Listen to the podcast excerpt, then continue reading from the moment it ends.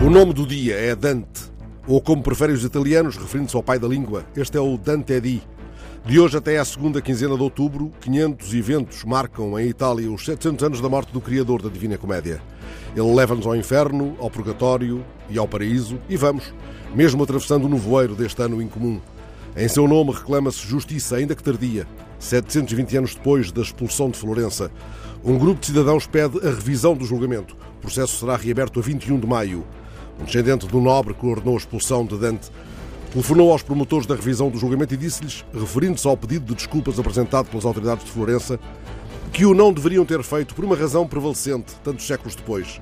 Se Dante não tivesse sido expulso de Florença, nunca teria escrito a Divina Comédia. Enfim, é um à parte de pequena comédia.